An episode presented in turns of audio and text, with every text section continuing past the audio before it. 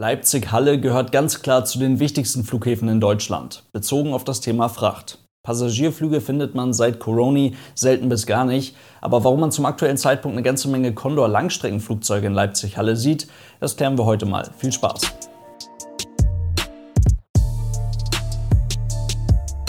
Und damit hallo und ganz herzlich willkommen. Ich hoffe, es geht euch gut. Wer sich im letzten Monat mal am Flughafen Leipzig-Halle ein bisschen umgeschaut hat, der wird herausgefunden haben, dass dort zum aktuellen Zeitpunkt eine ganze Menge Flugzeuge stehen und auch benutzt werden, die man dort eigentlich selten bis gar nicht sieht. Und zwar Condor Boeing 767. Langstreckenflugzeuge einer Ferienfluggesellschaft an einem Flughafen, welcher jetzt eine nicht zu unterschätzende Zeitspanne mit gar keinem einzigen Passagierflug hinter sich hat und sich auch heute über jeden einzelnen Tag freut, an dem mal ein oder zwei Flugzeuge Passagiere von Leipzig-Halle aus in die Welt bringen. Aber die Condor Boeing 767 sind nicht vor Ort, um Passagiere zu fliegen, sondern sie sind als Frachtflugzeuge da. Das klären wir gleich nochmal eine ganze Ecke detaillierter. Vorher nochmal ein paar spannende Infos zu dieser gesamten Thematik. Die wichtigste Info ist dabei wahrscheinlich für die wenigsten von euch neu. Und zwar in Passagierflugzeugen wird unter dem Passagierdeck neben dem eigentlichen Gepäck der an Bord befindlichen Leute auch Fracht transportiert.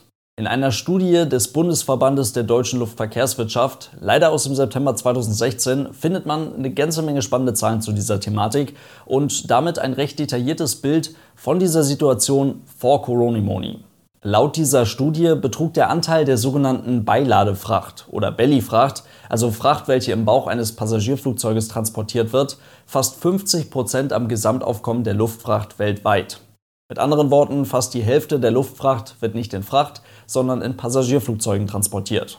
Eine ganz interessante Betrachtung dabei, Passagierfliegerei und Luftfracht brauchen einander. Also auf der einen Seite benötigt man die Kapazitäten in den Passagierflugzeugen für das weltweite Gesamtaufkommen der Luftfracht und auf der anderen Seite benötigen die Fluggesellschaften die zusätzlichen Einnahmen durch die Beilade- bzw. Bellyfracht um ihre Passagierflüge ökonomisch attraktiver und einige Flüge überhaupt erst lohnenswert zu machen.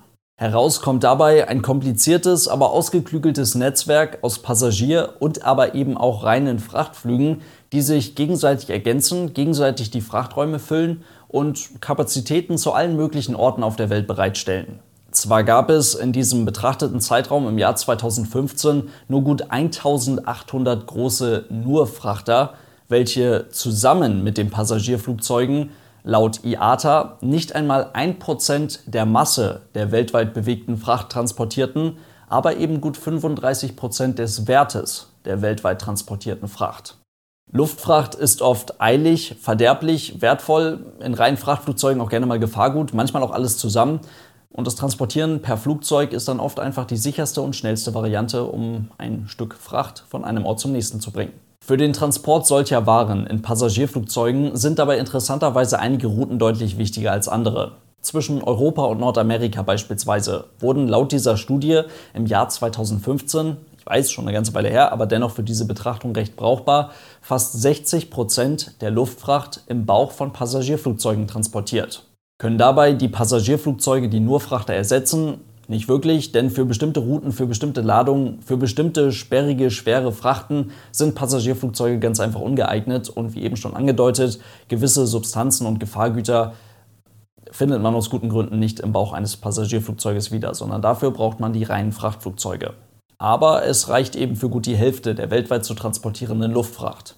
Long story short, ihr könnt euch denken, wenn die Passagierfliegerei jetzt im Zusammenhang mit Coronimoni zusammenbricht, dann brechen auch erhebliche Kapazitäten beim Thema Luftfracht weg.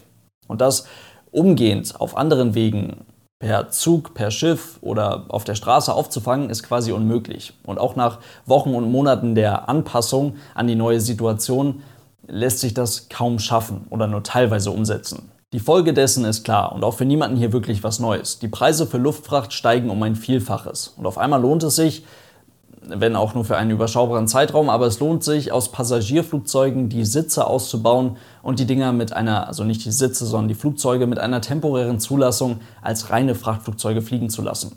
Wieso überschaubarer Zeitraum? Naja, weil eben mittlerweile doch wieder eine ganze Menge Zeit vergangen ist viel Zeit, in welcher man die Nutzung der eben angesprochenen Alternativen durchaus optimieren konnte, diese Alternativen auch wirklich eine Alternative zur Luftfracht geworden sind. Viel Zeit, in der man Kapazitäten, zusätzliche Kapazitäten in richtigen Frachtflugzeugen mobilisieren konnte und viel Zeit, in welcher die Passagierfliegerei in vielen Teilen der Erde dann doch mittlerweile gar nicht mehr so krass am Boden ist, wie man vielleicht denken mag. Die Aufträge für sogenannte Prachterflüge oder wie auch immer der Quatsch heißt, sind erwartbar genauso schnell zurückgegangen, wie sie auch gekommen sind. Und das können wir jetzt an dieser Stelle erst einmal so stehen lassen, da können wir erstmal einen Strich drunter machen. Das ändert ja aber alles nichts daran, dass gewisse Unternehmen auf der Welt durchaus von der anhaltenden Wichtigkeit der Luftfracht in Kombination mit der zunehmenden Wichtigkeit und zunehmenden Menge an Frachtsendungen profitieren. Die Deutsche Post DHL Group ist ein solches Unternehmen bzw. eine solche Unternehmensgruppe und die verfügen im Unternehmensbereich DHL Express quasi über eine ganze Armada an Frachtfluggesellschaften auf der ganzen Welt mit roundabout 250 Frachtflugzeugen. Und zwar richtigen Frachtflugzeugen. Am DHL Hauptdrehkreuzflughafen Leipzig-Halle sorry für die unhandliche Bezeichnung, hat DHL mehr oder weniger direkt über ihre Fluggesellschaften European Air Transport, kurz EAT, und Aerologic, an letzterer hält man 50%, Zugriff auf aktuell 52 Frachtflugzeuge. Vor allem die Flotte der Aerologic mit aktuell gerade mal seit ein paar Tagen 18 Flugzeugen vom Typ 777F ist dabei hochpotent und so ziemlich das effizienteste, was man aktuell am Markt finden kann. Die Flugzeuge sind im Schnitt nicht einmal sieben Jahre alt. Das Geschäftsfeld von DHL Express war, ist und bleibt ein Wachstumsmarkt. Mit über 480 Millionen Sendungen im Jahr 2020 war das vergangene Jahr das erfolgreichste in der Unternehmensgeschichte bis jetzt. Und DHL Express investiert dementsprechend immer weiter, kauft weitere 777 Freighter und wird tatsächlich jetzt bald schon mit zwei umgebauten Airbus A321 Fracht durch Europa fliegen. Das Ganze in Zusammenarbeit mit Smartlinks. Und vielleicht erinnert ihr euch auch noch, EAT aus Leipzig fliegt mittlerweile auch seit September 2018, haben sie den ersten bekommen, mittlerweile mit drei umgebauten A330-200 Frachtern.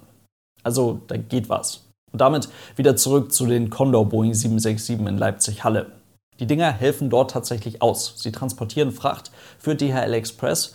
Es besteht eine befristete Partnerschaft vorerst bis Ende Mai die zuerst vier, mittlerweile fünf Flugzeuge vom Typ Boeing 767-300 von Condor fliegen für DHL Express Sendungen aus Leipzig heraus nach Shannon in Irland oder mittlerweile Cork, nach Mailand in Italien und nach Köln in Spanien. Nein, Spaß, in Germany hier um die Ecke. Weitere Ziele und auch weitere Flugzeuge sind im Gespräch. Und was viele dabei nicht wissen, diese Flugzeuge fliegen die ganzen Verbindungen zwar als reine Frachtflugzeuge. Einige Boeing 767 der Condor sind ja auch als Frachtflugzeuge umgebaut, also man hat die Sitze aus der Kabine entfernt und hier, wie gesagt, fliegen diese Maschinen auch als reine Frachtflugzeuge. Allerdings, der Kreis schließt sich nur mit Belly-Fracht. Also die Sendungen von DHL Express kommen nicht oben in die Kabine, dort wo normalerweise die Passagiere sitzen, sondern sie werden lediglich im Bauch der Passagierflugzeuge transportiert. Das klingt alles andere als optimal.